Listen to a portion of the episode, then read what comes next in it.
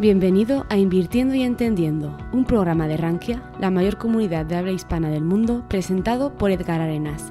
En este podcast podrás escuchar de manera quincenal entrevistas con los inversionistas más influyentes de la economía mexicana. No olvides suscribirte al canal para apoyarnos y enterarte de los próximos contenidos. Hola, soy Edgar Arenas y en este capítulo número 21 del podcast Invirtiendo y Entendiendo, tengo como invitado a Víctor Manuel Aguilera, quien es autor de los libros Matemáticas Financieras e Introducción al Mercado Bursátil. Víctor tiene un amplio expertise que lo llevó a estudiar en la Sorbona de París y a desarrollarse como académico especializado en el mercado de valores mexicano. Su pasión por la educación financiera y bursátil las transmite a lo largo de este episodio. Bienvenidos. Entender para invertir.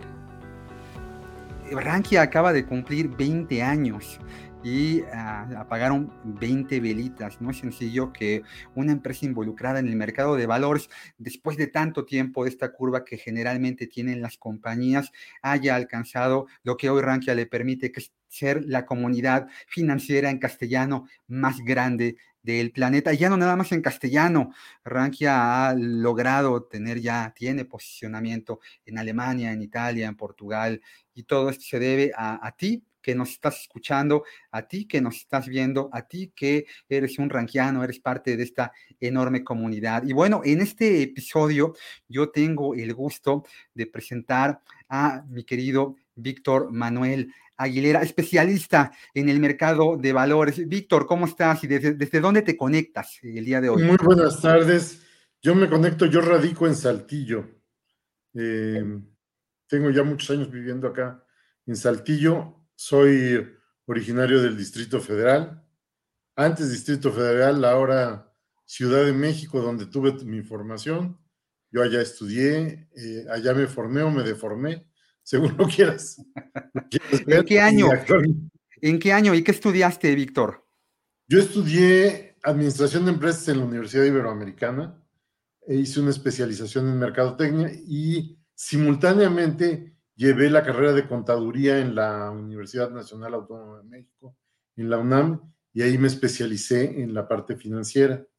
Y posteriormente hice un posgrado en Comercio Internacional en la Sorbona, en París, y ya años después el, eh, estudié en el IPADE eh, el diplomado en dirección de empresa, en dirección, el, DEA, ¿no? Para, ¿cómo le llaman? No, no es DEA. bueno, estudié el diplomado en dirección de empresa. Tienes, una curva académica importante, ¿no? Y en este abanico de formación académica, en algún punto te dio por querer escribir, y bueno, pues para los que llevamos la carrera de economía, contabilidad, comercio internacional, seguramente desde la preparatoria, el libro de matemáticas financieras escrito por ti junto con Alfredo Díaz también junto con Introducción al Mercado Bursátil, Invierta en la Bolsa de Valores, son dos libros pues de cabecera, ¿no? ¿Qué, te dio? ¿En qué momento? ¿Cuál fue primero? ¿Cómo, fue el proceso de, publicar este par de, libros, Víctor? Como todas las cosas, a veces es producto de las áreas, producto también del trabajo que va uno desarrollando. cuando terminé yo mis estudios en la UNAM, me invitaron a trabajar, a dar clases de matemáticas. Eh, e inicié dando la clase de matemáticas básicas y posteriormente di matemáticas financieras.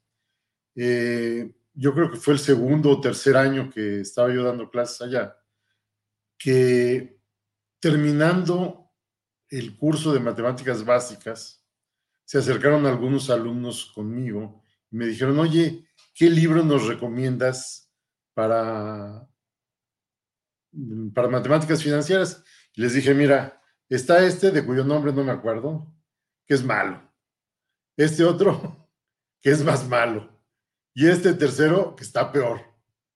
Y saliendo de ahí, de la clase, me fui con, con Alfredo, que era el coordinador del área de matemáticas, y le dije lo mismo. Le digo, oye, Alfredo, finalmente en matemáticas financieras tenemos este libro que es malo, este que es más malo y este que está peor, que no se adaptan a las situaciones del, país, a lo que estamos viviendo. Nos tocó la época de muy alta inflación, entonces los libros norteamericanos donde nos, nos reflejaban las tasas de interés del 1, 2, 3% al año, gracias a Dios que ya hemos tenido ese tipo de, de, de inflaciones y de tasas de interés en años recientes, pero en aquellos momentos traíamos inflaciones del 150%, entonces era las conclusiones que sacas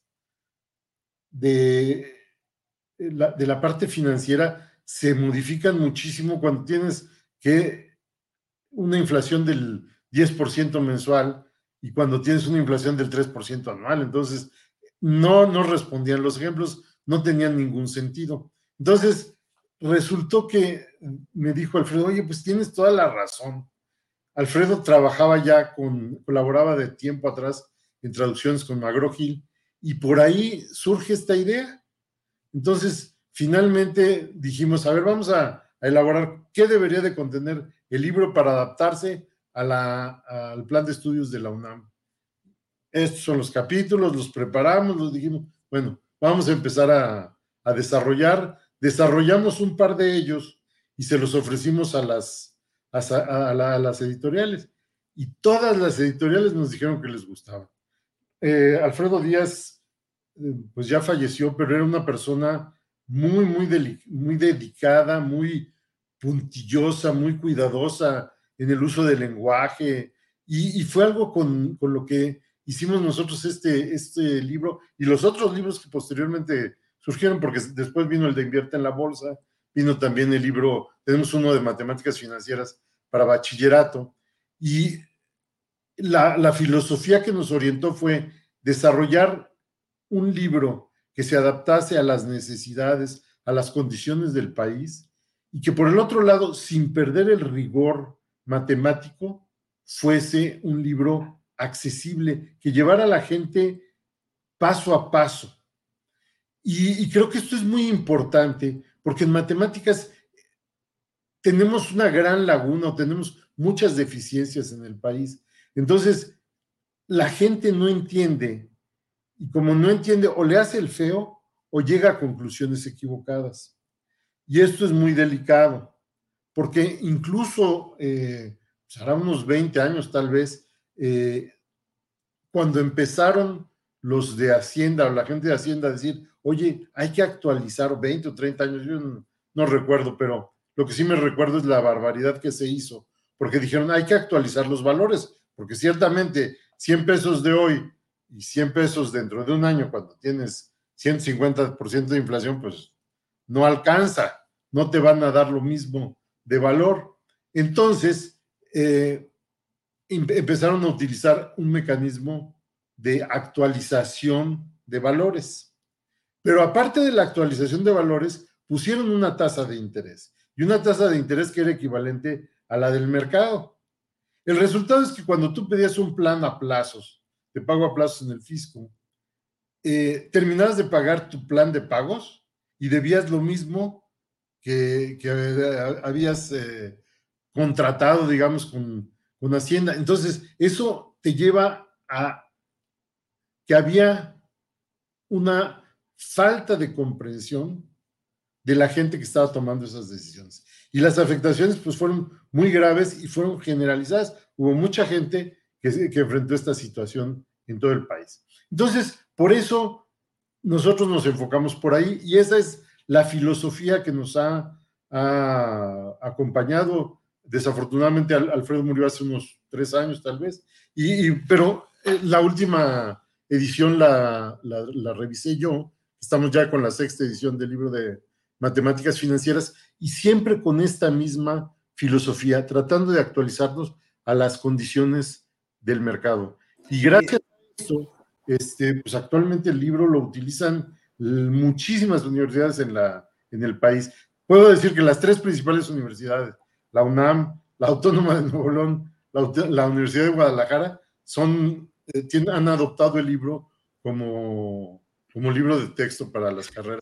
Víctor, eh, hay, hay, hay esta, no sé si es mitificación, de que para entender al mercado de valores hay que ser bueno para las matemáticas, ¿no? Y yo ahí creo que más allá de que seas bueno para las matemáticas, debes de crear buenos hábitos que te permitan utilizar las matemáticas a tu favor. El otro día en, Twitter, donde soy muy activo, me encuentran como arroba garo arenas, había, eh, puse una frase que, extraje de, un libro que decía, todo lo que debes de saber para utilizar en el mercado de valores lo, lo aprendes en cuarto grado. Eh, es cierto, o, de plano sí hay que ser un, un, erudito en economía, hay que leerse todos los libros de, de, bolsa que hay en México, en el extranjero, para poder invertir. ¿Tú, tú, qué, tú qué crees? Yo, yo creo, no, estoy de acuerdo contigo, yo creo que no se necesita tanto, pero lo que sí se necesita es entender. Actualmente, todo lo que viene en los libros que nosotros tenemos, lo puedes resolver con con una hoja de Excel. El cálculo del interés simple, el interés compuesto, eso es muy sencillo. Pones los valores y te, te va a dar el resultado. Pero el tema es que entiendas de qué se trata. Y como tú bien lo señalas, eso lo entiendes a lo mejor desde cuarto grado. Por eso también considero muy importante el que se vaya desarrollando una educación financiera, económico-financiera para toda la gente. Eh, porque finalmente, cuando hablamos de educación financiera, cuando hablamos de educación económica, tiene que ver con toma de decisiones. Y con toma de decisiones con respecto a los recursos escasos que todos tenemos. Te puedo comentar que el mes pasado estuve en, la Universidad de Guadalajara dando una plática y les, les preguntaba yo a los alumnos, oye, a ver, ¿esto les aplica a ustedes o no les aplica? Mm, pues que sí, que no, que sí. Y entonces le dije, a ver, aquí, ¿a quién le dan dinero por semana o por quincena o por mes? Ya, a mí me dan 500 pesos por semana. Perfecto. ¿Y cómo te viniste el día de hoy para acá, para la, para la universidad? Ah, pues me vine en el Metrobús. ¿Y por qué te viniste en el Metrobús? Pues porque cuesta 10 pesos. ¿Por qué no te viniste en taxi? Si eso es mucho más rápido. Ah, no, pues es que me hubiera costado más de 100 pesos o más de 200 pesos y entonces ya no podría yo ni comer, ni transportarme, ni nada. Son decisiones sencillas, como tú dices, esto lo aprendes desde cuarto y si tuviéramos el cuidado para educar a nuestros hijos desde pequeños en este tipo de conceptos, desde antes van entendiendo la importancia de poder tomar decisiones económicas y de poder decir, ah, pues eh, voy a tener que asignar estos recursos y cuando asigno mis recursos, debo de entender lo que es el costo de oportunidad y cuando tengo un costo de oportunidad, que siempre es la segunda mejor opción que puedo tener para utilizar unos recursos, como en el caso del, autobús, me voy en autobús o me voy en taxi Em, sucede lo mismo cuando estamos en el mercado de valores. Pues tenemos que entender que voy a escoger un instrumento en el cual voy a invertir y voy a buscar el mejor rendimiento. Si tengo una elección adecuada, ese rendimiento será superior a los demás, pero puede ser que mi costo de oportunidad haya sido que escogí invertir en dólares y ya, ya perdí el 10 o el 20% porque el dólar se, depreció y el peso se apreció. Y entonces, en vez de haber ganado, perdí. Y ahí tengo yo una oportunidad, o al revés, ¿no? Y esto tenemos, son conceptos sencillos que debemos de tener la posibilidad de inculcar desde pequeño. Sí, justo hoy, día en el que estamos grabando este episodio, el tipo de cambio alcanza eh, la, los 18 pesos, por abajo de 18 pesos por, por dólar. Y, uno pensaría, bueno, pues el, tipo de cambio siempre, siempre sube. Bueno, eh, si uno toma una gráfica de 10, 20, 30, 40 años, sí, en efecto, el dólar ha sido un activo que se ha apreciado, pero entonces viene lo que tú mencionas, el costo oportunidad. Y entonces el costo oportunidad comparando el dólar contra otros activos de inversión, por ejemplo, en lo que va del siglo, ya 23 años, si hubieras tomado el índice de precios y cotizaciones de la Bolsa Mexicana de Valores, hubieras tomado un bono gubernamental de corto plazo, un certificado de la tesorería 28 días, y hubieras tomado un dólar para invertir, la peor opción de esas tres habría sido tener tu dinero invertido en dólares. El dólar ha sido la peor inversión en casi 23 años. Obviamente, y aquí apelo a nuestras, a, nuestras canas, a los 45 años que tengo cumplidos. Ayer cumplí 45, mi querido Víctor. Felicidades. Gracias, gracias. Eh, con, este recorrido, yo recuerdo a nuestros papás, a nuestros abuelos, hablando de aquellas, de depreciaciones, bueno, en aquel entonces todavía eran devaluaciones, ¿te acuerdas? No, habría, no había libre flotación de nuestra moneda y el gobierno definía cuántos pesos se pagaban por cada dólar, entonces se devaluaba la moneda. Hoy la moneda se mueve a libre flotación y eso de hecho permite que nuestro peso sea una de las monedas más utilizadas del mundo. De cada 10 operaciones que hay entre pesos y dólares, 7 operaciones se hacen fuera de nuestro país, ¿no? Entonces el impacto de la política que hay adentro, muchas veces la gente piensa, es que si el aeropuerto se cancela, el tipo de cambio se va a volar. Bueno, hay muchos factores, muchas variables que inciden en el movimiento del tipo de cambio. Una de las más importantes es la, la diferencia, el diferencial de tasas de interés que hay entre las dos paridades. Entonces, si tipo la, la tasa de interés en México está al 11% y la tasa de interés libre de riesgo que, que tiene la Reserva Federal, el Treasury Bill, está en 5%, pues ese colchonzote hace que tengamos un tipo de cambio que, como el que tenemos actualmente. Bueno, todo esto... Y déjame, perdón, déjame abundar sobre lo que tú dices. Estas son cuestiones que tienen uno que ir entendiendo. Sencillo. oye, en Estados Unidos yo invierto al 5%, pero tengo una inflación del 7%, pues estoy perdiendo. En México invierto al 11% y tengo una inflación del 7%, estoy ganando. Y aquí, si me permites, voy a utilizar un, un símil o una, un ejemplo que utilizo desde hace muchos años y que es la ley del, del gansito. ¿Tú la conoces? Platícamela, porque no la ley del gansito. ¿Qué, ¿Qué te dice el gansito? Recuérdame. Exactamente. Entonces, yo espero... Gol para Bimbo y no lo cobramos. Está bien. Yo espero que te acuerdes tú y que se acuerden nuestros, las personas que, lleguen a ver este video, porque yo hago, hago este símil y es muy sencillo para todos. Si un gansito vale un peso, ¿cuántos gansitos puedo comprar el día de hoy? Con un peso uno. Pesos. Sí, si me haces el favor de prestarme 100 pesos, y este, que yo estoy seguro que sí lo vas a hacer porque confías en que regresar. Confío en ti, Víctor. Gracias. Claro que sí. Entonces, escritores confiamos. Entonces, si tú me prestas 100 pesos, ¿cuántos gancitos voy a poder comprar? Vas a comprar 100. 100 gancitos, ¿verdad? Pues fácil. Así es. O podrías tú comprarte tus 100 gancitos y festejar tu cumpleaños con 100 gancitos. Qué maravilla. Ya llegué tarde, pero para el año que entra. Pero ¿qué pasa cuando, cuando el año que entra, si tuvimos aquí una inflación del 10%? ¿Cuánto va a valer el gansito? Dentro de un año. 1.10. 1.10. Y si yo te regreso tu mismo billete de 100 pesos, ¿cuántos gansitos vas a poder comprar? 90.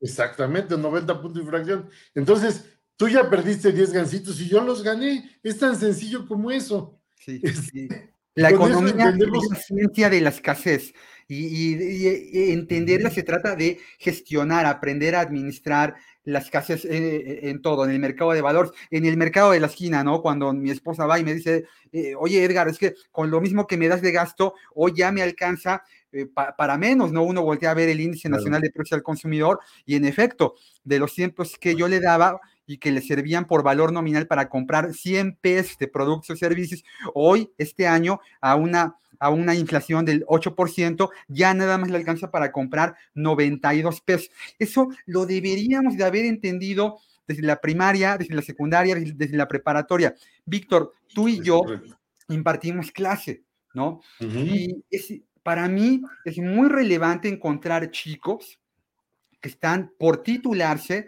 de economía, contabilidad, y que siguen sin tener muy claros conceptos que, por ejemplo, para la OCDE, OCDE, eh, la OCDE tiene un, índice, un indicador llamado índice de alfabetización financiera.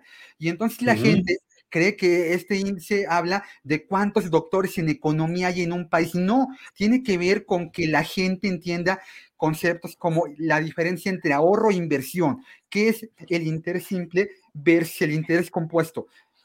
Y lamentablemente, Víctor, hay chicos que se están titulando hoy en México que no tienen claros conceptos. Un chico en Corea del Sur, una persona en Corea del Sur, este tipo de conceptos los tiene perfectamente aterrizados desde que está concluyendo la educación básica. Y aquí la mayoría de personas no los tiene claros. Y sabes que en este, en este buscar eh, datos me encontré con que además las mujeres son en México las que tienen este índice todavía más bajo, lo cual es más preocupante, porque la mujer eh, sigue siendo eh, una generalidad quienes gestionan el patrimonio familiar.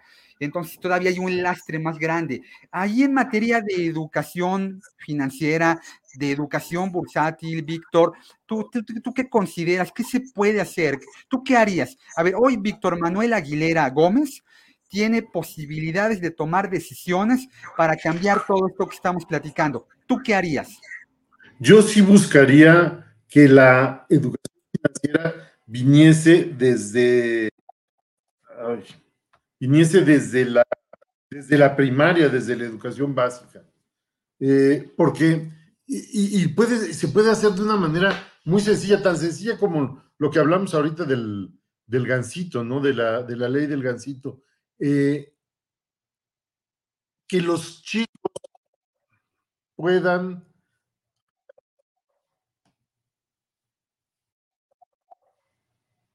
apagar porque están aquí. Perdón. Déjame apagar mi teléfono. Ya lo editarás. Pero te oigo, ¿eh? Te oigo perfecto, no te preocupes. Gracias, gracias, gracias. Entonces, te decía yo, em, yo pensaría en la educación con los niños.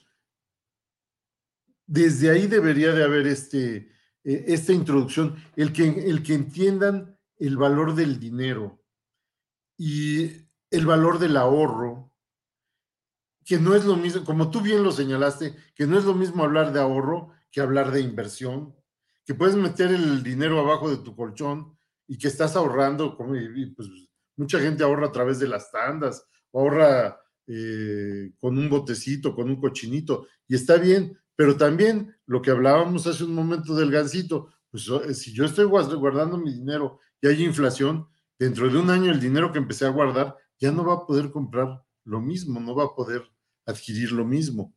Entonces, eh, por esa razón, eh, es que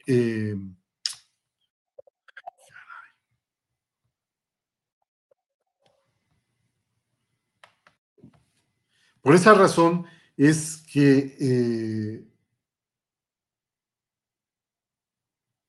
los, los, niños tendrían que incorporarse en la currícula de alguna manera este tipo de, de, educación. Pero, eh, y sobre todo, ahí puedes empezar, pero ya a nivel de secundaria o a nivel de preparatoria, debería de ser obligatorio. A mí me llamó la atención, yo participé, eh, di algunas clases de economía o vinculadas con economía acá en, la Universidad Regiomontana y eh, tuvieron a bien invitarme a un, um, a un curso que dieron en Estados Unidos la Fundación para la Enseñanza de Economía. Y esa, eh, esa Fundación para la Enseñanza de la Economía da clases específicamente para preparatorianos, porque dicen, tienen que entender, Permíteme un segundo.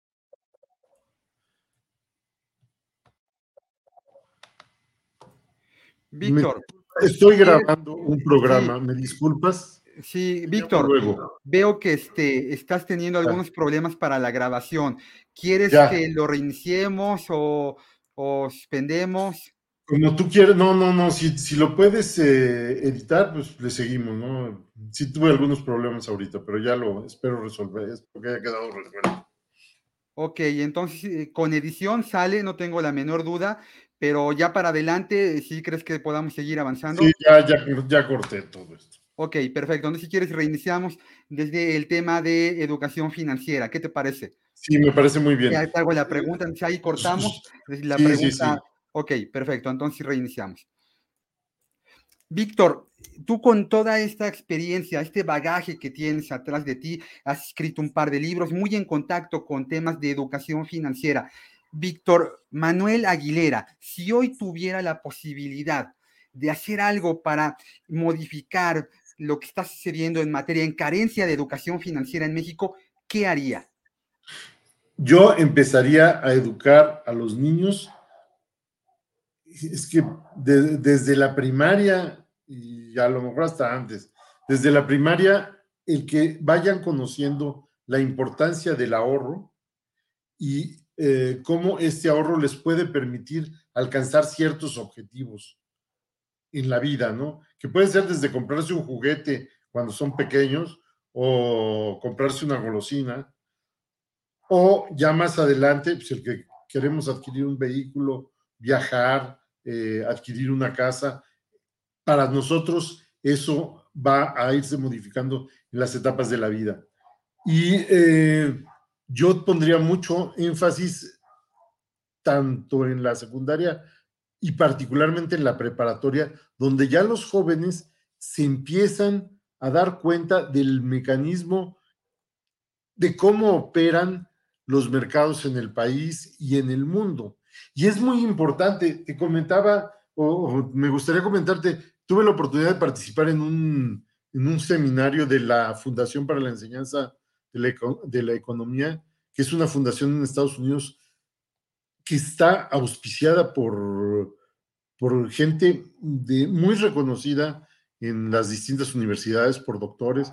Es la Foundation for Teaching Economics. Si tienes oportunidad, velo, porque ellos han desarrollado herramientas, mecanismos para que los jóvenes entiendan de una manera muy sencilla, muy eh, dinámica, amena, las consecuencias de la, de la economía, las consecuencias que tiene la economía para cada uno de nosotros. Y eso es, es muy, eh, muy básico porque tú te das cuenta cuando ves las barbaridades, perdón, pero así es, cuando ves las barbaridades de, algunas decisiones políticas que no toman en consideración los costos de oportunidad, los costos mismos intrínsecos de, pues de las asignaciones que se hacen. Y no quiero entrar en, más detalles porque es, no, es el no es el tema, pero Sí, históricamente la educación financiera en México ha estado abandonada, no ha habido. Totalmente. no, no, e, e, incluso se ve de una manera negativa, porque eh, eso tiene que ver con el dinero y el dinero es sucio, el dinero está mal.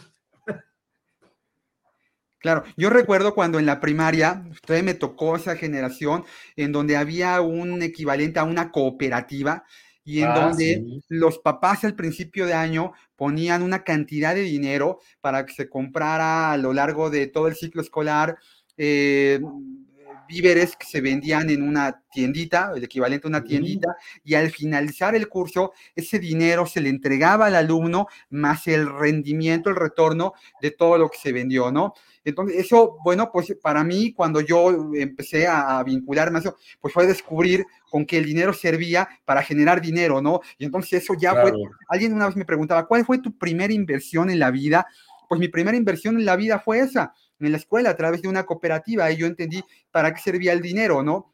en tu caso, Víctor, eh, ¿cuál fue tu primera inversión? ¿Cómo te acercaste al mercado? ¿Fue un, plazo fijo bancario, una cuenta de ahorro? ¿Cómo, cómo, cómo te involucraste?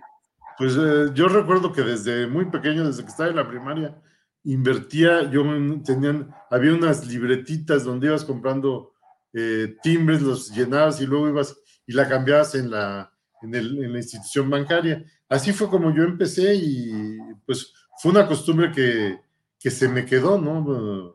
Ya posteriormente, cuando estuve en la universidad, fue cuando yo me eh, empecé a involucrar en la parte del mercado de valores, justamente por algo que tú comentaste hace, hace un momento, cuando yo leía y, y revisaba las opciones de inversión y me di cuenta de que la inversión más rentable en el largo plazo es la, la inversión en el mercado de valores porque así es. Si tú ves eh, estadísticas en Estados Unidos, en el mundo, en México, hay la inversión que te da siempre mayor rendimiento a largo plazo es el mercado de valores. Pero todo depende también de para qué quieres el dinero, para qué estás ahorrando, para qué estás invirtiendo, ¿no? Eh, y esto también, en las pláticas que yo he dado o en las pláticas que doy, les quiero transmitir a los jóvenes esa necesidad de invertir a largo plazo. Pero bueno, eso fue lo que yo hice en su momento. Y posteriormente me fui ya involucrando y invertí, eh, abrí una cuenta primero en una casa de bolsa que tenía Somex. Ah, ven, estando en la universidad nos llevaron a visitar la, la Bolsa Mexicana de Valores ahí en Uruguay. Este, todavía se operaba el mercado a viva voz ahí, ¿no? Todavía se operaba el mercado. Este, este, este, edificio icónico, porque bueno, ahí mm. eh, en México existieron tres bolsas de valores, que fue la bolsa de Occidente, la bolsa de Monterrey y la bolsa de la Ciudad de México. Y ahí se concentraron las tres. Ahora ese edificio pertenece, si todavía sigue ahí a un, a un Sanborns, a un restaurante Sanborns, qué padre, ¿no? Imagínate que tú un día llegas y trabajas en un lugar y luego te vuelves el hombre más rico del mundo y vas y dices, ah, yo trabajé en ese edificio. Muy bien, pues vamos a poner un negocio de, de mis empresas. Y el ingeniero Slim, que, seguramente está escuchando este podcast. no, ya, eh, bueno, va y pone ahí un Sambor, ¿no? Y luego de ahí la bolsa se muda ya al centro bursátil 2000 que está eh, en el, sobre el de, la reforma. Y entonces a ti te tocó vivir esta parte de, de ver. A mí me tocó vivir esa a, viva voz. ¿Esto en qué año fue, recuerdas? Han de haber sido los 80 probablemente. Sí, sí, seguramente, seguramente. Y fue un descubrimiento, ¿no?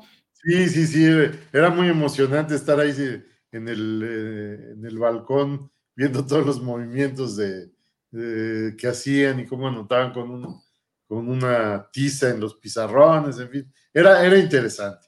Y ya posteriormente, pues bueno, abrí mi cuenta en, en una casa de bolsa y en ese momento ahí sí empecé a, a, hacer mis, mis pininos de inversión y compraba mis acciones, le daba seguimiento, me iba, eh, tenían las oficinas de la casa de bolsa estaban en Hamburgo y tenían un lugar, era un lugar bonito.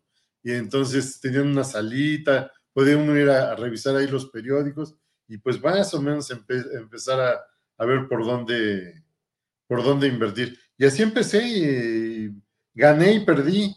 Y hubo momentos en que me fue muy bien y hubo momentos en que me fue muy mal.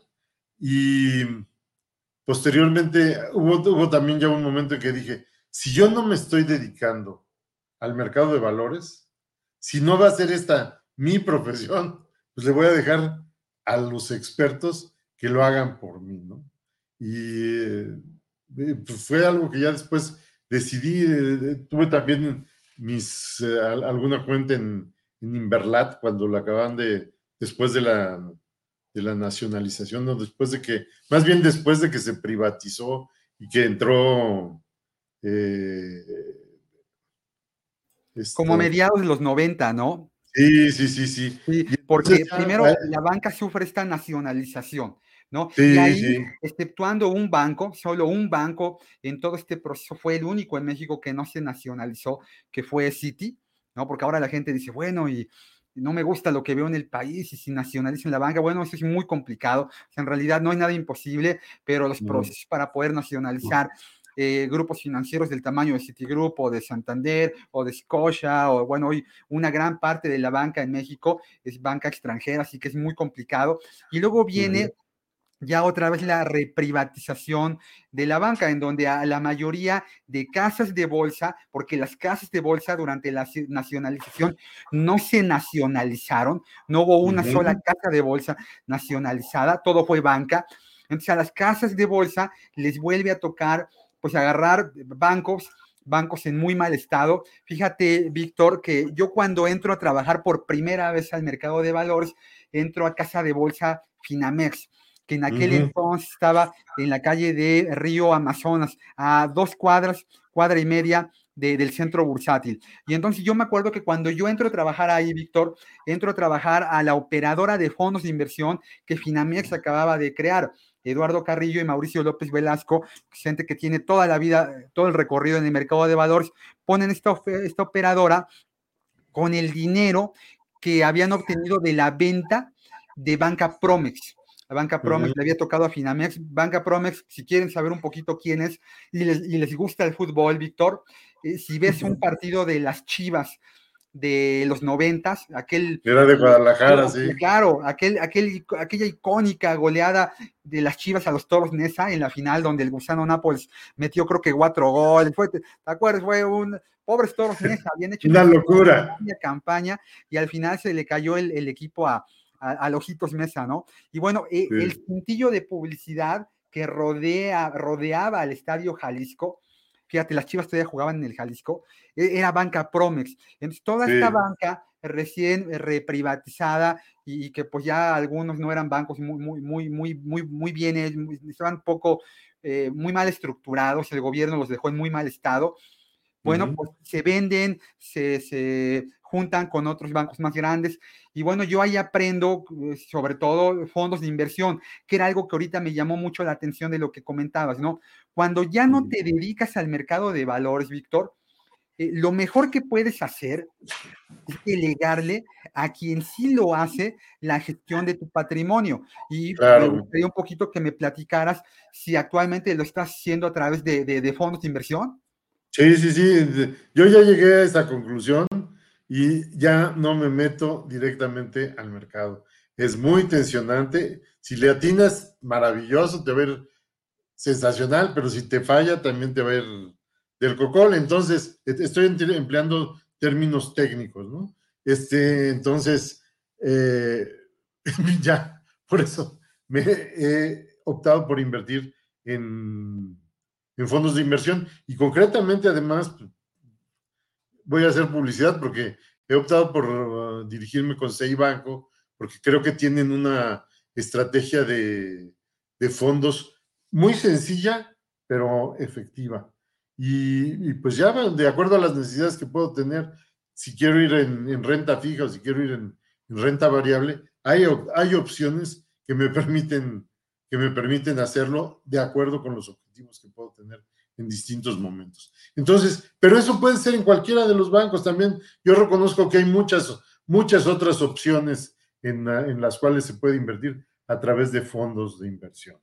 Eh, algunos muy, muy grandes, como puede ser BlackRock en Banamex o eh, pues, eh, prácticamente todos los bancos tienen una estrategia de fondos. Sí, 35 operadoras gestoras de fondos de inversión ahí en México. El negocio de fondos de inversión ha crecido mucho.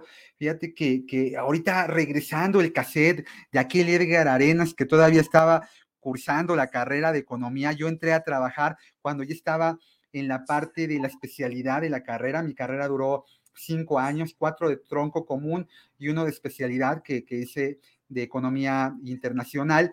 Y, bueno, pues yo ahí me encontré con esta institución que buscaba gente que promoviera fondos y, en aquel entonces, hablo del año 2000, empezando el siglo, el negocio de fondos de inversión, Víctor, gestionaba no más del 5% del Producto Interno Bruto del país. Hoy seguimos muy lejos de lo que países como Brasil gestionan. En Brasil, más del 70% del dinero se gestiona a través de fondos mutuales. Aquí en México ya estamos quitando las afores muy pegadito al 15%. Ha habido un avance importante, pero seguimos muy lejos. Y yo creo que seguimos muy lejos, Víctor, por lo que hablábamos justamente al principio, ¿no? Que es esta falta de educación financiera, porque la gente no invierte en lo que no entiende. Y tú utilizaste un concepto que el otro día leyendo un artículo de, de, qué, en qué invierte, en qué tiene su dinero el mexicano, es en donde más lo tiene. Y lo tiene en tandas o en préstamos familiares o entre vecinos o ahí en el fraccionamiento o en el edificio. Hace falta muchísima educación financiera para poder, para poder avanzar. Y bueno, Víctor ya invierte en fondos de inversión. Ah, dime. Sí, y fíjate que eh, también creo yo que para los jóvenes en este momento es muy, muy relevante, es crucial el que puedan ir entendiendo todo esto, porque a lo mejor a los que venimos de atrás de la, de la ley del Seguro Social, somos afortunados y nos va a pensionar el, el IMSS y, pues ahí vamos a tener un, un dinerito mensual que nos va a permitir comprar nuestros chicles. Pero para los jóvenes, si no ahorran, si no invierten, si no hacen que sus recursos crezcan, se van a encontrar en serios apuros al momento de jubilarse.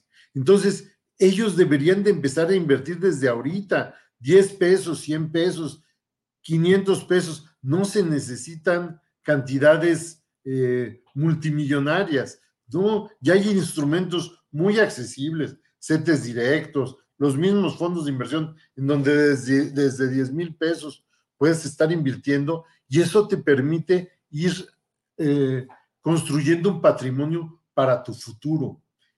Creo yo que eso es muy necesario. Por lo menos yo te puedo decir que a mis hijos, tengo dos hijos, una hija y un, un hijo, que, que les, les les he inculcado esta idea. Eh, mi hijo ya empezó a comprar en, eh, también sus, sus fondos de inversión. Ellos ya lo hacen a través de las, de las plataformas eh, digitales en donde compran y venden. Y pues van, van practicando y van aprendiendo. Y para los jóvenes tiene que ser el pan nuestro. Sí, oye, ahorita que hablabas de que va, eh, vas ellos van aprendiendo, tus hijos van aprendiendo, ¿no? Eh, tienen un papá que obviamente va de la mano, les enseña. Es un poco como aprender a invertir, pues es como aprender a, alguien me decía, torear, o sea, lo puedes ver desde la barrera y pues sí, digo, le agarran el capote y pasa el toro, pero para aprender a torear, pues tienes que bajar al ruedo, ¿no? Cuando Víctor aprendió a invertir, en esos primeros momentos del mercado, de, que sería mediados de los ochentas, ¿cuál podrías decir que fue tu mejor inversión y cuál fue tu peor inversión en aquellos momentos? Fíjate que eh, nosotros invertimos, o, yo invertí en momentos en que la bolsa tenía un gran boom. Y eso fue a finales de los 80, 87, 88, hubo un boom en la bolsa y la realidad es que ganamos mucho dinero.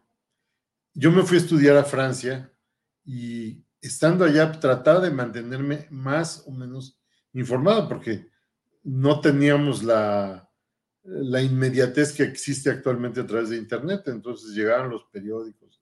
Me acuerdo que yo iba eh, a, la, a la embajada o iba a la oficina comercial de México y leía los periódicos además, en, la Casa de México, en París, en la Cité Universitaire, eh, también recibían los periódicos, pero llegaban, no sé, una semana, 15 días después.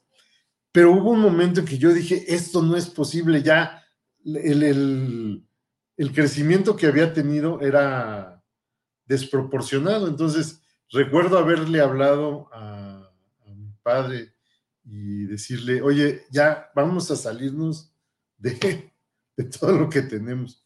Nada más que mi llamada no fue oportuna, no fue tan, tan oportuna, y así como ganamos mucho dinero, perdimos mucho dinero. Entonces, eso te queda de, mensaje, ¿no? Yo aprendí que no puedes entrar en la parte más baja y no te puedes salir en la parte más alta. Sin contar además con que hay otro tipo de movimientos en donde lamentablemente, porque también este, hay, quienes eh, utilizan artimañas y, envuelven a la gente. Por eso regreso nuevamente a decir, si no estás metido ahí todo el día y todos los días, pues mejor déjaselos a los expertos, que ellos sean los que sufran cada minuto cuando suben o cuando bajan las acciones o las tasas de interés, y pues ya tú cosechas los rendimientos. Entonces, sí, me fue muy bien y también me fue muy bien. Eh, en materia de gestionar, ¿con qué te sientes más cómodo? ¿Con una inversión indexada?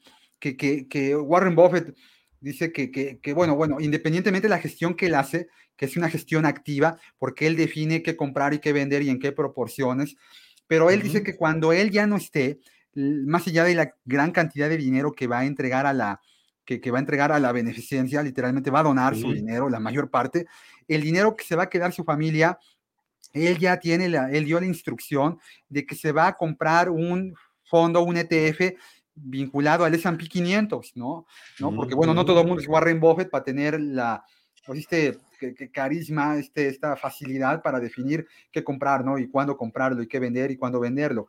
¿Tú, tú te sientes cómodo con esta forma de inversión indexada tú prefieres comprar un fondo de inversión indexado a, la Bolsa Mexicana de Valores o al Nasdaq, o te sientes cómodo a lo mejor con una inversión, un fondo más activo en donde el gestor defina qué comprar y qué vender.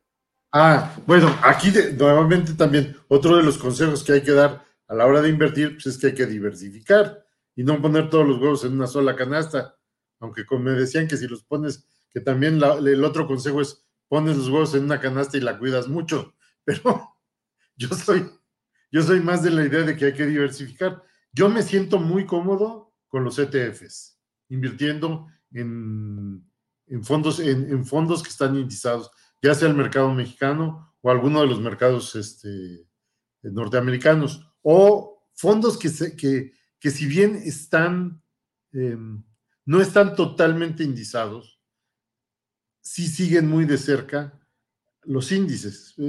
Los fondos que maneja Banco, por ejemplo, pues no están exactamente indizados, pero van muy cercanos a, esta, a estos índices. Entonces, yo me siento cómodo con eso. Sé que a veces me puede ir un poco mal, sé que a veces eh, los rendimientos son ligeramente superiores, pero en el, en el conjunto voy obteniendo mejores rendimientos que, en, otro, en otra opción. Pero los fondos indizados en general son positivos. Te, sientes, cómodo ahí. ¿Eh? Yo me siento cómodo. Y, algo que mencionaba hace ratito es el estructurar objetivos. Fíjate que algo que, recurrentemente no encuentro en la gente con la que yo converso, me dedico en la parte comercial a, estructurar portafolios de inversión para, para, este grupo financiero, es, oye, a ver, ven, vamos a hablar de tu inversión. Listo. Yo encantado porque yo ya escuché y leí, vi un video y un TikToker dijo, ok, muy bien. Ahora, ¿para qué vas a invertir? Y la mayoría de veces, Víctor, me encuentro, yo te diría que es un 60, tal vez 70% de gente que te dice, quiero invertir, pero no sé para qué invertir. Pero ¿para qué inviertes? Pues porque quiero ganar más dinero. Y el tener un objetivo es básico para segmentar hacia dónde va a ir tu dinero. Porque, bueno, a ver, si yo quiero cambiar el auto y lo quiero hacer dentro de medio año y hoy decido comprar un fondo indexado al S&P 500 o de gestión activa del Nasdaq 100 y la bolsa, a la bolsa le va mal, pues en lugar de que mi eh, Jetta se convierta en qué te gusta, en una, en una camioneta, pues se va a convertir, este, si el mercado le va mal, en una Caribe 87, ¿no? Sí. Pero si yo tengo como objetivo invertir ese dinero para cuando me jubile y hoy Edgar tiene 45 años, le quedan 20 años de recorrido y va a tener las buenas y muy buenas y las malas y muy malas. Y la única cura que hay para la volatilidad de los mercados, para la ciclicidad de los mercados, es el tiempo. Claro. Hay que, hay que, definir objetivos. Ahí, eh, Víctor, eh, ¿qué objetivos tiene cuando él está estructurando hoy su portafolio de inversión eh, en donde lo tenga? Fíjate que eh, yo lo que he buscado es eh, justamente el tener una parte en renta variable con las vicisitudes que, que, pueda haber. El año pasado invertí en un fondo de, Estados Unidos e invertí en un fondo nacional. En el fondo nacional llegué a perder el 20% más o menos. Actualmente estoy ganando como el 5%. Este, un año después o año y medio después. Entonces, pues más o menos. En el fondo de Estados Unidos estoy perdiendo el 20%. Entonces, pues, y luego con el, con el peso que se fortalece, pues peor. Este, pero justamente ese es dinero que yo digo, ahí que se quede, no importa, no, lo, no voy a disponer de él en tres, en cuatro, en cinco años, o a lo mejor nunca, no lo sé, ahí está. Eh, por el otro lado, si yo tengo objetivos de otro tipo, si quiero viajar o si quiero eh, adquirir una propiedad, pues lo voy a poner en renta, ya no es renta fija, en fondos de inversión de instrumentos de deuda, ya sea gubernamental o ya sea eh, privada o, mixtos, ¿no? Y entonces, en función de esto, eh, puedo obtener mayores rendimientos pero también puedo disponer de mi dinero con mucha celeridad. Y no, a mí no me gustan los instrumentos bancarios. A mí los instrumentos bancarios en general, los pagarés, los sedes, etcétera, me parecen inversiones muy, muy seguras, porque seguramente vas a perder, porque tienes, Eso, te lo voy a robar. Oye, y no es que yo trabaje en un banco, pero es que es la realidad, Víctor, porque además hay, pues un hay un conflicto de interés muy grande en los grupos financieros en México. Independientemente del grupo que tú me digas, el grupo financiero prefiere colocar su papel su pagaré con rendimiento liquidable de vencimiento y certificado de depósito, porque es la forma en la que se capitaliza. Y hay gente que... Más barato. Ajá, porque eh, no, es que te están comprando tu dinero muy barato, a la tasa que tú me digas, oye, 8, 9, pero tú vas a pedir un crédito crédito al consumo y el, promedio, el CAT promedio en México de las tarjetas de crédito es del 50%. Entonces, ese diferencial de, de 30% o 40. es, es, terrible. Mientras que tú invirtiendo en bonos gubernamentales, además hay algo que tú ahorita nos vas a explicar y que es fantástico, que es el interés compuesto. Hay gente que compra un pagaré a 12 meses y dice, ¿qué tasota tengo a un año? Y entonces voltea a ver el fondo de inversión y a lo mejor aunque tiene una acción un poco más pequeña, no es lo mismo que capitalice un papel una vez en un año que un activo que en un año capitalizó 365 veces. Interés simple e interés compuesto. Albert Einstein decía, el, el, gran poder del interés compuesto es lo que mueve al universo. Y decía, el quien no lo conoce, lo paga, y quien lo conoce, lo cobra, ¿no?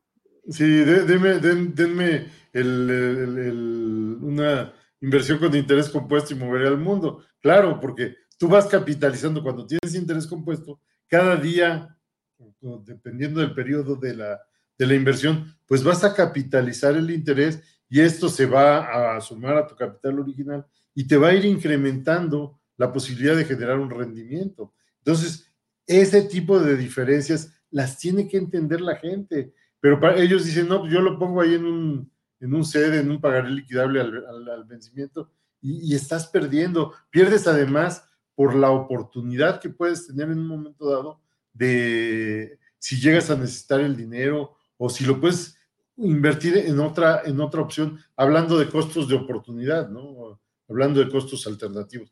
Por eso es que sí, a mí me gustan mucho los fondos y, fondos que te permitan estar muy líquidos. Pueden ser, yo prefiero fondos de inversión donde puede estar con disposición prácticamente diaria o eh, cuando más fondos que tengas a disposición cada semana. De otra manera, es, eh, estás amarrado. Entonces, eso es lo que yo hago, ¿no? Dependiendo de para qué quiero el dinero, lo pongo aquí, lo pongo acá o lo pongo acá. Eh, te decía yo hace un momento con, mi hijo, le dije, a ver, lo que vayas ahorrando, ahorraste 10 mil pesos, esos 10 mil pesos ponlos en el mercado de valores y olvídate de ellos. Y el próximo mes o el próximo año, cuando te den tu reparto de utilidades o lo que vuelves a invertir y ahí lo dejas, ese dinero, olvídate de él, ahí que se quede como tú lo dijiste, para, para cuando Edgar Arenas tenga 65 años, dentro de 20 años, ya se, se borraron todas las diferencias y seguramente vas a estar ganando mucho más que lo que pudo haber atrás. Sí, sí, el tema es que eh, no queremos posponer el, consumo, ¿no? Porque al final ese dinero es porque nos lo vamos a, gastar en algo, nada más que preferimos gastárnoslo hoy, este, en lo que sea, la, la, rapidez con la que hoy vivimos todos, ¿no? No nos fuerza esta parte, ¿no? ¿Por qué no gastarme hoy el dinero que me está cayendo en la quincena y, a lo mejor esperarme algún tiempo y pagar con ese pequeño ahorro que yo haya hecho. No se necesita ahorrar mucho, se necesita ahorrar constante. Pero también es la parte que hoy el joven un poco no entiende, ¿no? Que las cosas mm. no son fáciles ni rápidas y que todo lo bueno en la vida, Víctor, llega con la consistencia, ¿no? Todo, todo lo queremos inmediato, ¿no? La, necesidad de, la, de la inmediatez que, bueno, eh, eso eh, ya aplica para todo. Fíjate, yo encontré, tiene un mes un, gráfico, una de esas infografías, que decían cuál es la profesión que hoy los niños quieren en, diferentes países. Y en México, los niños quieren, como profesión además, quieren ser youtubers. Si lo dije bien, quieren ser youtubers. O sea, vamos, para ser youtuber no hay que estudiar. O sea, yo ahorita, mira, tú y yo ahorita estamos, nos vamos a ver en YouTube en cuanto el video ya lo hayan, lo hayan terminado de editar, este, y, listo. O sea, un niño de 5 o 10 años prende su cámara y ya puede tener eso. No, pero ¿qué pasa con el cuate que sí, como tú, que te fuiste a estudiar a, Francia, que tienes varias carreras, Edgar que se aventó cuatro años de, de carrera y uno de especialidad? ¿Qué pasa con la gente que sí define este, pues un poco eh, esperar, dar, continuidad, dar, dar, espacio a que las cosas sucedan. Y en la inversión también, Víctor. O sea, nadie se hace rico invirtiendo de la noche a la mañana. O sea, este concepto que además nos dejó la pandemia, ¿no? ¿Tú te acuerdas de los videos que veíamos así en, nuestras redes sociales de un cuate en un auto descapotado, rojo, italiano, deportivo, fantástico? Subía el carro junto a una modelo rubia en bikini, todo llama la atención y decía así en su teléfono, acabo de comprar ahorita un título y en cinco minutos ya dupliqué mi dinero. Y la gente lo cree. Y entonces, bueno, luego cuando el mercado se da la vuelta, como ha pasado en el último año, dice, no, pues entonces aquí alguien, alguien, o alguien me está mintiendo, o el mercado no era para mí, y generalmente la gente la toma contra el mercado, si no es el mercado el que me falló, porque si a él que traía su carro deportivo sí le funcionó y a mí no, el que me falló fue el mercado, no él. Ahí, Víctor, este, esta digitalización, todo lo que provocó en la pandemia, a Víctor, ¿qué le dejó en lo profesional y en lo personal? Mira, eh, esto que comentas tú es también relevante, porque con esta em, ansia de inmediatez, con esta ansia de ganar dinero rápido, somos muy dados a, escuchar las voces de aquellos que te dicen que te vas a hacer rico rápidamente. Y, es muy fácil caer en, trampas o en ilusiones. Eh, muchas veces se puso de moda la inversión en, las monedas y luego en las criptomonedas, que te decían invierte en, eh, para hacer, eh, para, pues sí, para, para, estar cascando con las, con las, con las eh, criptos. Sí, claro. Con las divisas. Primero con las divisas. O Forex, ¿no? ¿Te acuerdas? Muy de moda. Sí, sí, sí, sí. Se puso muy de moda. Y a mí mucha gente me habló para decirme, uh, en, en, alguna ocasión yo le dije a uno de ellos, le dije, a ver, mira, para estar invirtiendo en esto, una de dos, o sabes mucho y eres muy inteligente, lo cual no me considero como tal, o soy muy tonto y tampoco me considero como tal. Entonces, por favor, ya, a esto no le voy a meter. Y entonces, pero, pero te dicen, mira, es que este amigo ganó, este, se hizo rico, como tú dices, de la noche a la mañana todo eso no existe. Entonces, sí, cuando la gente tiene mucho tiempo disponible y presta atención a, pues, a, información dudosa, de, dudosa calidad, eh, es muy fácil que se vayan por ahí, se creen, creen lo que quieren creer, pero gente como tú, que estás haciendo una formación, estás dando una difusión a la, a la educación financiera, pues eh, es a lo que deberíamos de poner atención. ¿Qué me dejó a mí la, la pandemia, pues fue también el entender que somos limitados, que somos finitos y que por lo tanto, algo que para mí es muy importante es el que tengo que hacer lo necesario para vivir de la mejor manera los días que me queden por vivir. No sé si serán pocos o serán muchos. Y, y para eso debo de tener una estrategia financiera acorde a mis objetivos de vida en cada una de las etapas. Yo no me puedo esperar como lo está haciendo mi hijo para decir ahí, ahí le voy metiendo al cochinito y ahí lo dejo por 20 o 30 años. Yo no sé si voy a vivir 10 o 20 o 5, no lo sé, pero yo sé que yo tengo menos años de vida que mi hijo. ¿Qué edad tiene Víctor? ¿Yo? Sí. Seis Y este, pues mi hijo tiene años. El mexicano ya, eh, de acuerdo a lo que dice el INEGI, mexicanos varones, deberíamos estar viviendo más o menos 75 años, ¿no? Me quedan 10. En promedio, ¿no? O sea, es una cantidad de, es una cantidad de tiempo. Ya vivir 75 años, ya es vivir mucho tiempo, porque para, en general, no nada más para el mexicano, sino para, para el ser humano, el vivir ya eh, esta, esta vida tan longeva es muy nuevo. En el año de 1900, eh, el, promedio de vida del mexicano era de 40 años. Sí, de hecho, hasta cuando te casabas, ¿no? Te decían, y la querrás y la amarás para el resto de tu vida, pues la gente se casaba a los 15, 16, 17 años y pues para los 40 muy probablemente ya estaban muertos, ¿no? Pero ahora no, ahora la gente, bueno, ya, ni se casa y vas a vivir muy probablemente 75, 77 años, pero profesionalmente vas a ser una persona eh, productiva pues, hasta los 65, te quedan al menos 10 años y esa década completa, pues tienes que vivir de algún lado y si no ahorraste, invertiste más o menos el 30% de tu último sueldo de vengado, es con lo que vas a vivir. Y si hoy no nos alcanza con el 100%, pues imagínate con el 30%. Entonces, me parece que sí la pandemia dejó muchas eh, reflexiones, ejercicios de introspección. Qué bueno que en tu caso has podido canalizar esto a, las generaciones, a las generaciones que te siguen, ¿no? Pero esto fue lo que tú marcaste en tus hijos. A ti. Ah, sí, fíjate, yo, yo quiero abundar también aquí con otro punto. Mi padre tiene 94 años. Wow, eres de familia longeva. Y ojalá yo pudiera vivir otros 30 años, pero si quiero vivir otros 30 años, ¿cuántos años más me puedo mantener activo? Más o menos como lo he estado haciendo hasta ahora. ¿Y cuántos años más voy a tener que vivir de aquello que yo ahorré y de aquello que yo guardé? Si quiero mantener, como tú bien señalas, un nivel de vida acorde a lo que, a, lo que he venido viviendo, ¿no? Porque efectivamente, para la mayor parte de la población, es la expectativa es recibir el 30% del ingreso que tienen en estos momentos.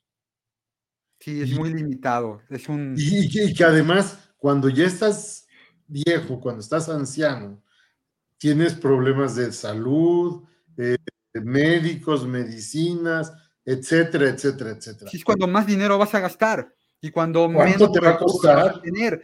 ¿no? Si hay bien esta disyuntiva. Pero, pero, pero luego nos encontramos, a ver, ahorramos nosotros, Edgar ahorra todo el año para irse de vacaciones con su familia a un fin de semana a la playa. Y llegas a la playa y te encuentras a estos eh, norteamericanos, europeos, que llegan al hotel todo pagado y no llegan una semana, llegan un mes y a lo mejor van dos o tres veces al año. Y tú dices, a ver cómo esta persona ya en edad de no trabajar logra pagar sus vacaciones fantásticas en Cancún hasta, hasta el día en el que se van a morir. Pues porque ahorraron e invirtieron toda su vida, ¿no? Entonces, pues, eso no pasa de la noche a la mañana. Lo que pasa es que hoy la gente quiere tener esta vida, ¿no? De, de, de, pues, vivir bien, de, no tener carencias y lo quiere inmediato, pero así no funciona el mundo, ¿no? O sea, todo en la vida llega, pero llega después del trabajo y porque en el mercado de valores, Víctor, la gente no se hace rica. Yo creo que también ahí hay que decirle a la gente muy claro. O sea, la única forma de que tengas un, recurso medianamente eh, aceptable es trabajando. No hay otra forma. No sé si alguien ya descubrió otra forma. A lo mejor el que compró el billete de lotería y se la sacó. Pero el resto de los mortales salvo que a lo mejor seamos hijos de algún político o, o nuestro papá sea muy... muy, o de tantas familias multimillonarias. Tenemos que trabajar y luego ese dinero que, que, ahorramos lo ponemos a, a, a, chambear. Bueno, pero te decía, todo esto que tú ya le, le, este camino que le dejaste marcado a tu familia, a tus hijos, tú ya lo hiciste, pero a ti, Víctor, ¿qué, qué, qué libro, qué libros, qué personaje te, te, te marcó? ¿Qué, ¿Qué, qué, nos puedes compartir ahí? Pues mira, un libro que me parece interesante es el de Padre Rico, Padre Pobre. Este es, es, es, un libro que creo que tiene buenas, buenas pautas.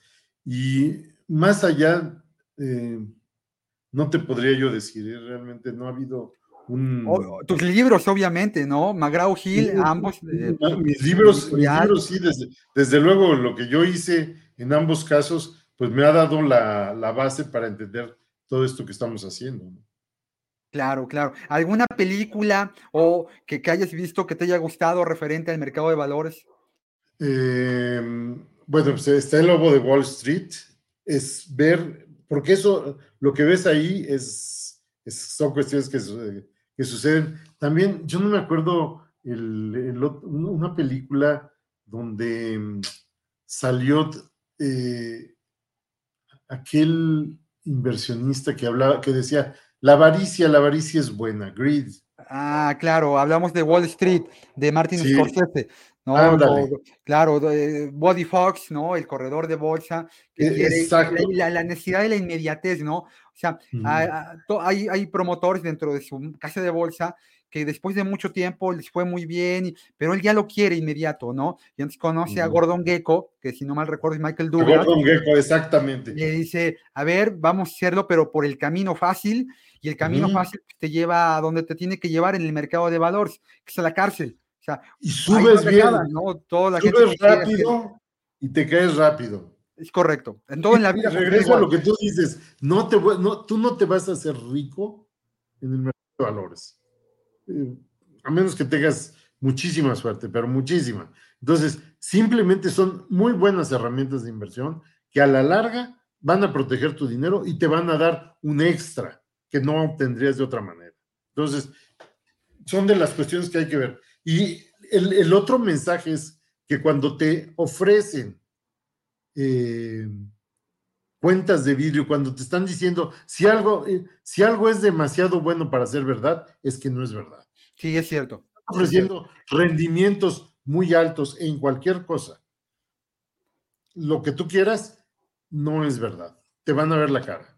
En, México durante la pandemia hubo muchas empresas que se dedicaron a vender este concepto de, del, tibu, del tiburón diamante, ¿no? Que tú venías, me traías a tu familia, ¿no? Este, o a unos recomendados, y entonces era como una pirámide y que a la vuelta de que el, el, mundo empezó a drenar todo este exceso de liquidez, porque acuérdate que mm. hoy estamos parados precisamente en el resultado de que eh, los bancos centrales en el mundo le hayan eh, dado eh, dinero como nunca en la historia a los ciudadanos pues, para un poco curar este apagón mundial de la economía que produjo el, el coronavirus siempre crecieron y crecieron, pero pues cuando el, el, dinero se drena, y bien dice Warren Buffett, cuando la marea baja, entonces ves quién está desnudo, ¿no? Entonces te diste cuenta que, habían ofrecido rendimientos muy altos, asegurados, que, que, es generalmente lo que no hace, eh, eh, ahora sí que empata, ¿no? Te voy a pagar mucho y además te lo aseguro.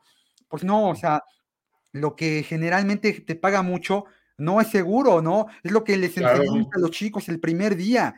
¿no? Nada, nada que te pague mucho pues, no puede tener ningún riesgo, es todo lo contrario, o asumes riesgo de mercado, que es volatilidad, o, o asumes riesgo crediticio, que es posibilidad de incumplimiento de pago.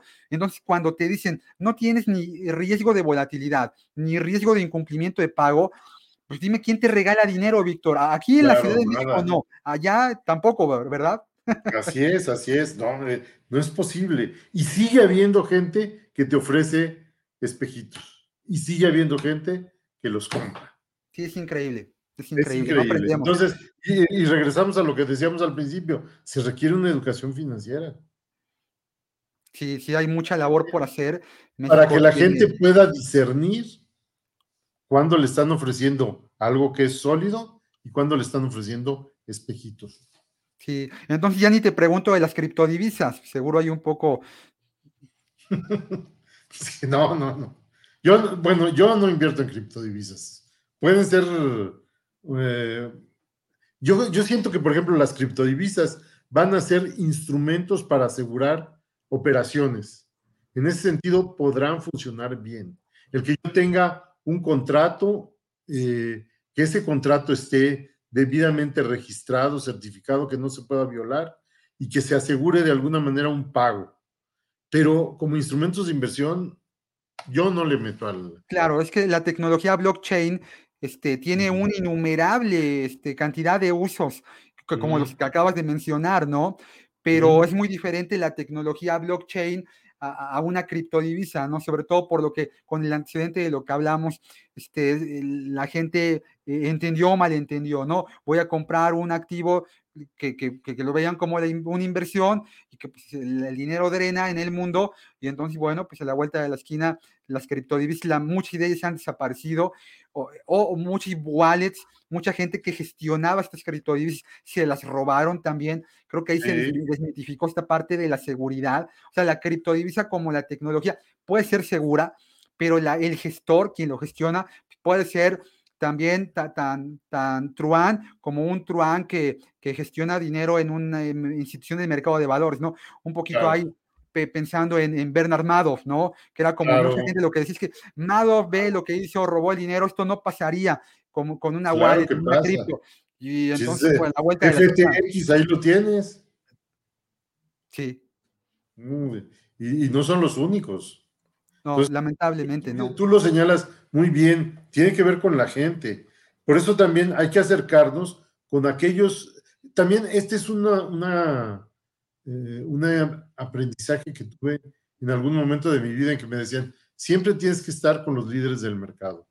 Y cuando tú vas con el líder del mercado, el, el líder te va a llevar. Entonces, acercarnos con aquellos que son líderes probados del mercado, eh, y que han estado ahí durante mucho tiempo. Todo puede fallar, no, hay nada seguro, tenemos que eh, identificar, como tú señalabas hace un momento, que a mayor riesgo tendremos mayor rentabilidad. Si queremos tener menor riesgo, pues habrá menor rentabilidad. Pero siempre hay riesgo. Hay riesgo en todo. Hay riesgo en la deuda. Hay riesgo en el, mercado de valores. Eh, suben las tasas de interés y al subir las tasas de interés, el valor de los instrumentos de deuda eh, de largo plazo va a disminuir. Entonces, también puede disminuir mi capital si yo lo tengo invertido directamente en un instrumento de deuda. Por, eso cambió el concepto de renta fija. Claro. Porque la gente dice que renta fija siempre me va a pagar bien. Y entonces sube la tasa y el precio del bono baja la gente llega y te dice, a ver, Edgar, es que esto decía renta fija, y a ver, explícale a la gente, el, porque no es sencillo de entender, ¿no? En el, en el diplomado que yo imparto, un, un muy buen rato de, de, clase se le dedica a entender, ¿no? Esta divergencia que hay entre el movimiento de tasas y precio de, de títulos. Y bueno, si esto adentro de la academia ¿no? Eh, no es tan simple de explicar, tan sencillo de entender. Pues, ¿Cómo se lo explica a un cuate que es la primera vez que invierte su dinero en un fondo de inversión de deuda? Pero como las tasas estaban altas, lo más sencillo es venderle el fondo con el rendimiento más alto. Y cuando entonces se da la vuelta al mercado, ese es lo primero que te agarran con los dedos en la puerta. Oye, mi querido Víctor, pues ha sido una plática muy, muy fantástica. Me ha gustado a mí mucho poder conversar contigo. Ya casi se nos agota el tiempo. Yo te preguntaría ya por último, ¿qué consejo le darías a un inversionista que hoy está empezando a, encontrar en el mercado de valores el lugar a donde va a canalizar su patrimonio? ¿Qué le dirías?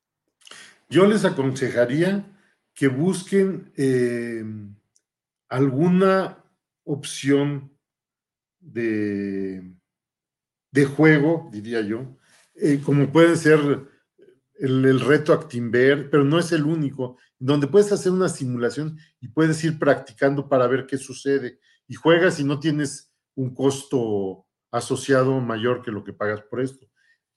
Eso por un lado. Y por el otro lado, el que realicen inversiones pequeñas tal vez, en donde se den el lujo de ganar y de perder. Eh, porque no es lo mismo, como tú bien lo decías, ver los toros desde la barrera que bajarte y ver ahí al toro y que tiene los cuernotes y. Sí, le fallas y te mueres, es binario. O sea, claro. ¿no? O sea, sales en camilla o sales en hombros. O sales en hombros. Entonces, hay que hacerlo, tienes que comprarlo. Regreso a mi hijo, le dije, ¿quieres aprender? Inviértele.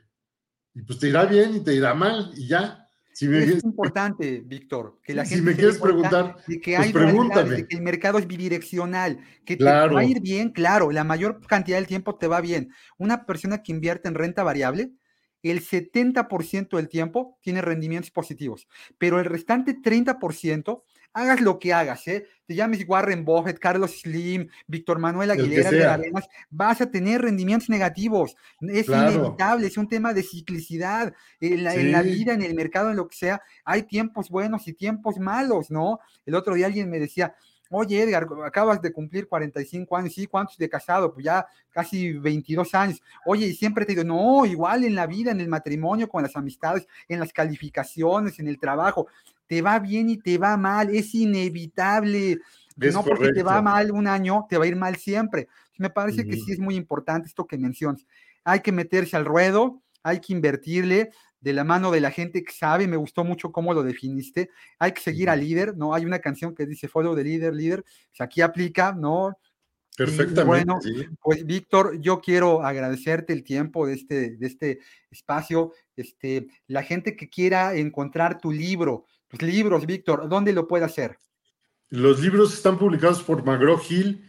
Eh, actualmente el de Matemáticas Financieras está en la, es su sexta edición. Lo pueden conseguir en Amazon, en Gandhi, en cualquiera de las librerías. Ah, está disponible eh, tanto en formato físico como en formato digital.